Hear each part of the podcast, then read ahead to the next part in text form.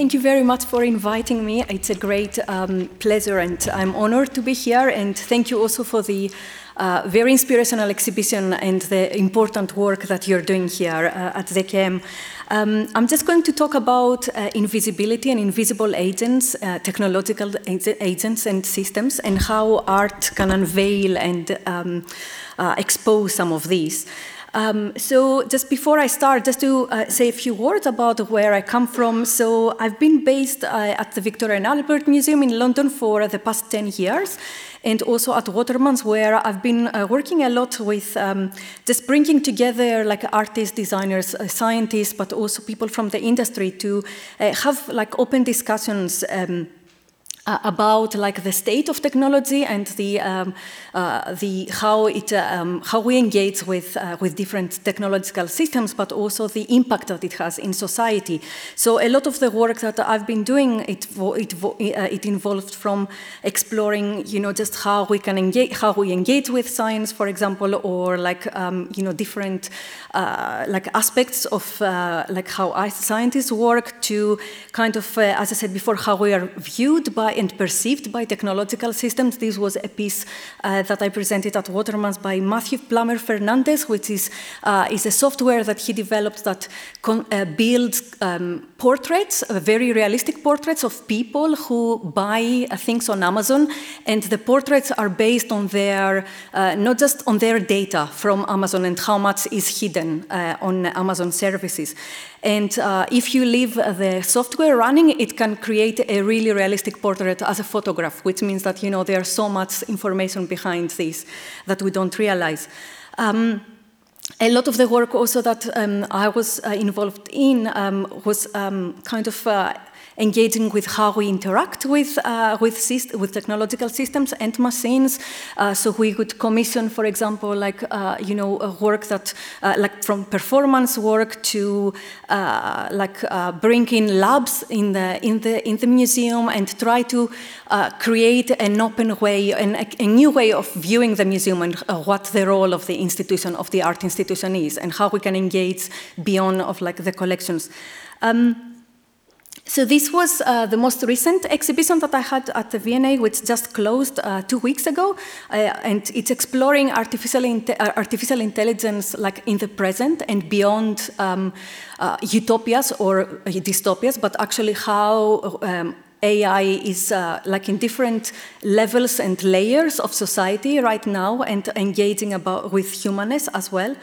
And um, a lot of that, of the work in that show, but also in the work that I was interested in, like the last few years, was about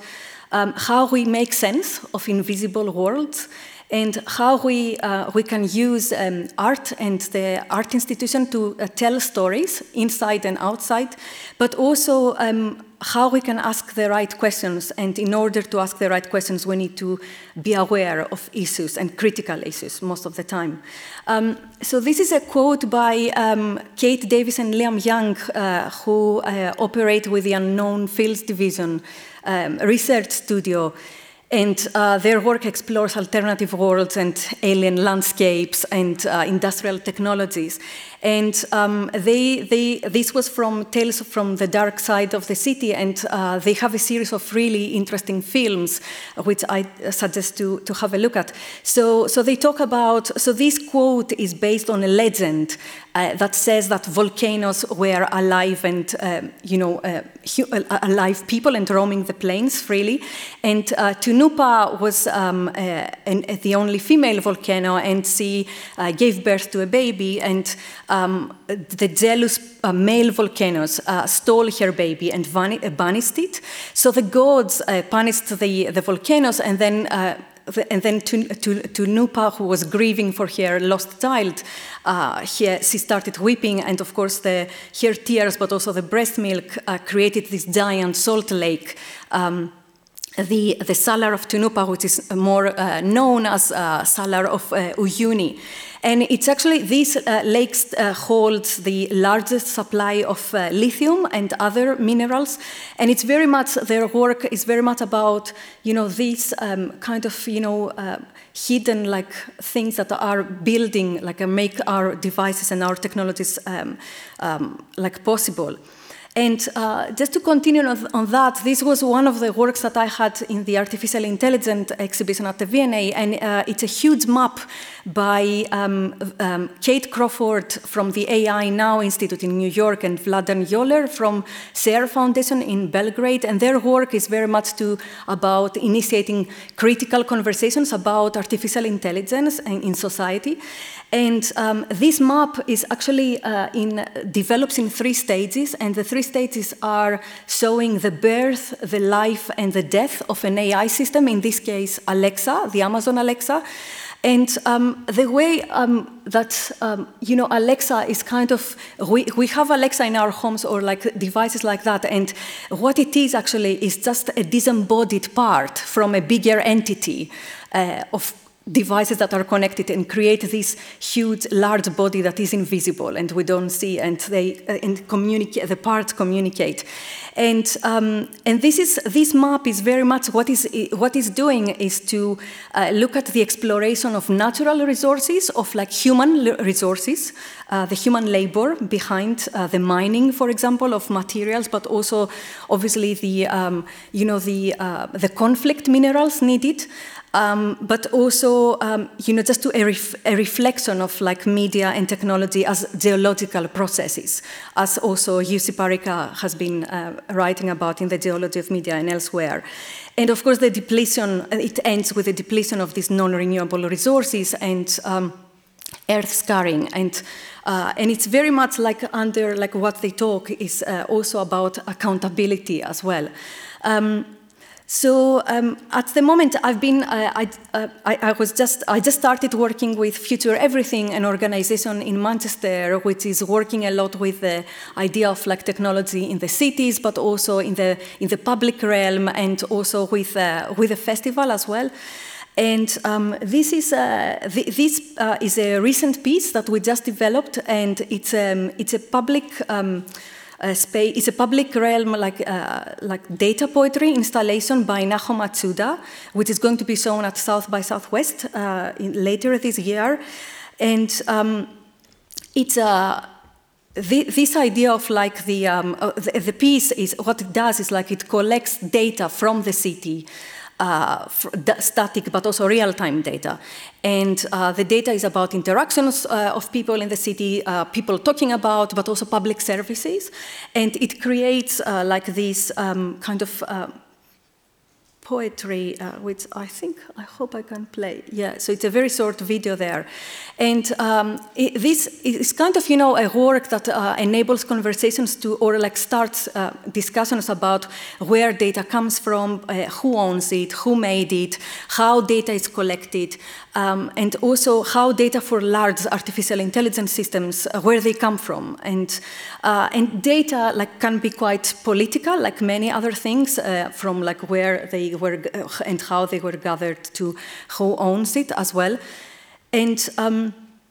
this is a, quote. This is a quote from uh, Charles Babbage the, from the Ninth Bridgewater Treatise, which is really interesting because uh, he's basically uh, talking about this idea of the air as uh, like a as a let's say a cloud, for example, as a big library of collecting every single thing, uh, all the voices that men and women have ever talked about,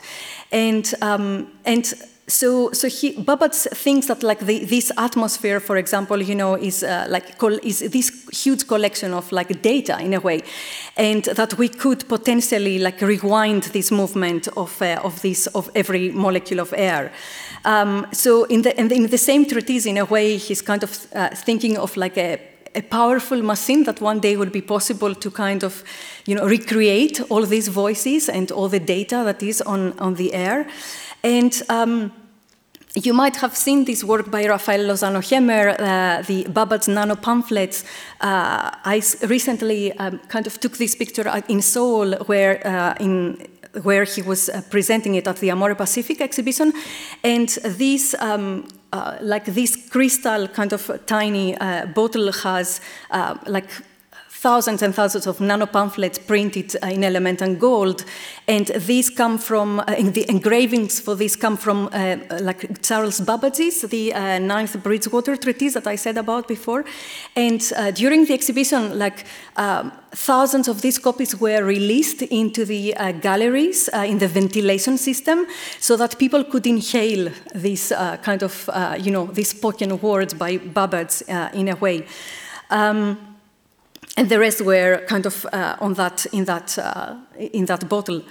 And um, talking about like continuing on this idea of like this, you know, potential machine that would could recreate one day all these invisible worlds and data. Uh, I used this quote by um, uh, Adolfo Casares from The Invention of Morel, which is a brilliant um, you know, book, and uh, he's uh, I, don't know if you're um, aware of this, uh, of like this book, and the, the, story is about a fugitive who is uh, hiding on a desert island, uh, island, and uh, one day he he thinks he, he, he, he sees people on the or tourists arriving on the, so he, he's hiding from them, and uh, among the tourists is a woman, and he falls in love with them. But then, uh, slowly, as he, his life is unfolds in this island, um, he tries to talk to the woman and the other people, but then they ignore him. And then he um, he realizes that at certain points there are two moons on the sky and two suns, and the conversations are repeated all the time. But also visitors complain that it's very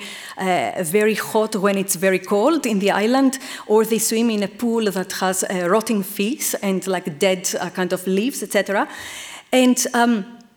so, and to, to spoil it for you if you haven't read the book, uh, what happens is that he realizes that there is this uh, machine on the island that was hidden by Morel, who invented it, and a machine that captures, uh, captured this week-long uh, life of the people there, and uh, obviously by capturing them, it kills them, but it, reprodu it reproduces this week-long forever in eternity. Um, so it kind of of you know made me think with like the the, uh, the this kind of uh, uh, the cloud that Babbage is talking about about these kind of you know ideas of uh, of memory in the cloud, but also uh, and in the machine, and but also about immortality and at the same time uh, you know death.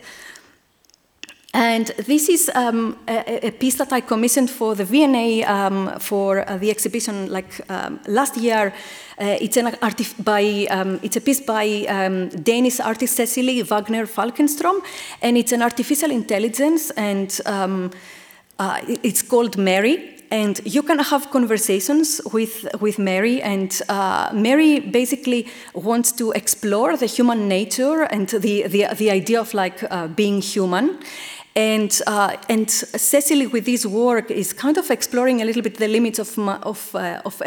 and also of humanity as kind of, uh, of, hum, of, uh, of a human as a creator of technology. Um, so obviously, like, you know, Mary is a, like a gendered AI, and uh, and it's female and white, as like, you know, just it's usually the case. Uh, but this is a personality chart that um, uh, Cecilie had put together for, uh, based on the conversations that Mary wants to have with people. And it's, uh, it's very much about like trying to seduce you as he speaks to you, uh, um, as he's talking to you. And it's very much about like, you know, understanding these kind of, uh, you know, ideas of like in the, the context of how we interact with voice-enabled devices, like um, what a voice conversation is, is very different uh, from, any, uh, from anything else. It can be freely uh, you know, stored, it can be recorded, it can be distributed, it can be analyzed, and, uh, and what about consent there? Um, I just want to share like a, an image of um, a, a, a, patent from Amazon, um, which uh, you might have seen. That is from back in 2016. And this patent is called System and Method for Transporting Personnel Within an Active Workspace. And uh, this patent was filed in 2016 and then it was forgotten. And it came back uh, to Earth last year and there was a lot of uh, talk about it because uh, Kate Crawford and Vladan, they mentioned it in this uh, Anatomy of an AI uh, system. And basically what Amazon want, were planning to do with that was to create this cage, these metal cage, which for the worker in uh, in, uh, in the in the in the in the um, yeah fulfillment centers as they call them, and uh, would be equipped the cage with different add-ons, uh, cybernetic add-ons, and then uh, the person could move freely in the warehouse uh, by the same kind of exactly the same motorized systems that sift the shelves with the, the, the, with the products with the with the merchandise. So it's very much about this idea of like reducing you know, the person, the, the worker, into a part of a, a mechanical part or like an, an, automata in a way. And the reason why I wanted to um, mention that is uh, for the following work by uh, Anna Ridler, uh, which is called Myriad um, Tulips. And it's, uh, it's a, um, a, collection of like tens uh, of thousands of, uh, of photos that she took uh, of tulips um, to use the photos as a training set for, um, for an AI uh, generated film, which is called uh, Mosaic uh, Virus. And you can see it online actually. And, um, and what she did is that obviously she, she, her, work, her work investigates very much where data come from, uh, comes from and also how artists can use data freely to kind of work, to create work. And uh, she created the data set uh, herself, but also she categorized by hand like the, all the thousands of, uh, of photos to kind of um, make uh, a note about the human aspect uh, behind machine learning and artificial intelligence,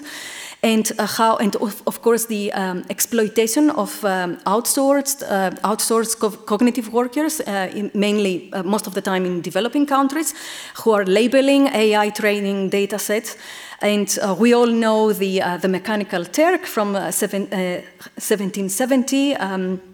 from uh, von Kempelen's uh, mechanical Turk, of with a human uh, hidden inside, like uh, the uh, the chess kind of uh, machine in a way.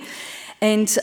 it's it's in in a, in a similar way um, what we have here, like with most of like, and of course with referring to Amazon's mechanical Turk system, is this hidden in a way workforce um, that is uh, assessing and correcting uh, machine learning processes, and it kind of, you know, we pretty much think that it's actually the uh, the machine that does the work. So it's very much the human that animates these uh, these systems, but they, at the same time, the human is obscured.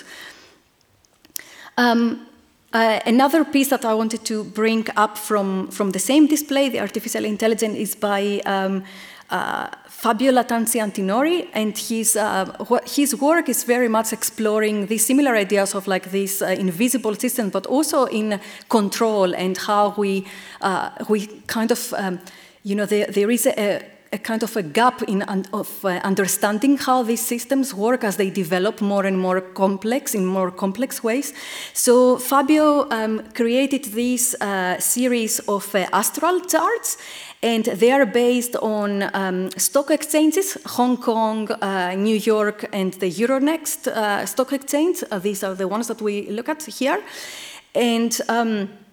and every person um, like based on the like the position of the planets like when they were born or like everything like they can have an, an, an astral chart basically an astrology chart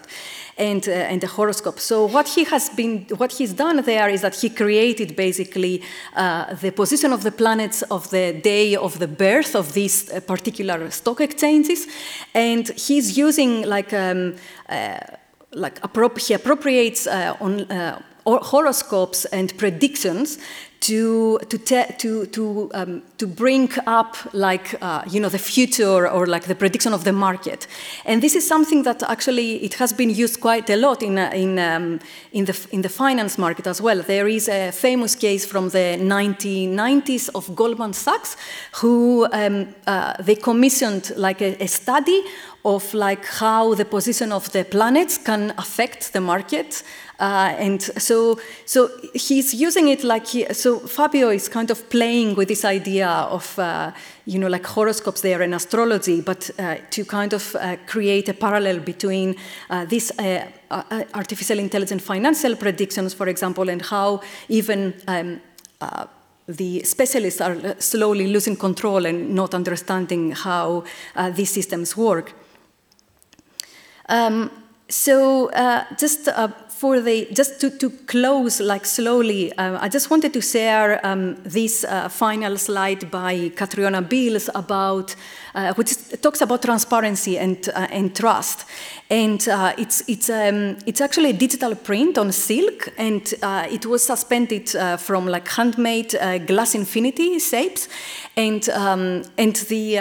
the the design of the, of the piece um, references a, conversation that Katriona, the artist, had with, uh, with Siri about trust. And, uh, and the materials that she's, cho she's, choosing, like the silk, but also the, the glass, the infinity shapes, are very much chosen to underline the, the fragility that is inherent in, this, um, in these relations that we have with these systems.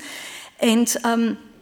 and one of these, uh, one of the big challenges that we have, to, just to take the conversation back to the to the art um, to the arts organizations and the museum, is like one of these big challenges that we face today is to make sense of these ever-changing and complex uh, systems that operate uh, around us, and um, and these systems they very often mediate our relationships with um, with with governments, with businesses, with with each other, with the environment, etc.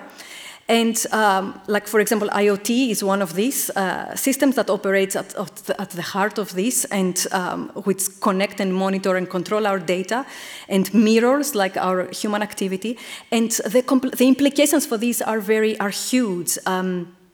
so so how can we, how can we, um, how much do we need to know in order to trust these, uh, and what questions do we need to uh, to add? And uh, this is very much where I'm, I'm hoping that like art and our roles, our curators and arts institutions uh, comes when it when we talk about like media arts and like the future and how we can enable these conversations to happen and imagine like. Um, uh, different uh, visions of the future that we want, not the ones that we are being fed um, into by uh, corporations or like other agents. And that was my last slide. Thank you very much.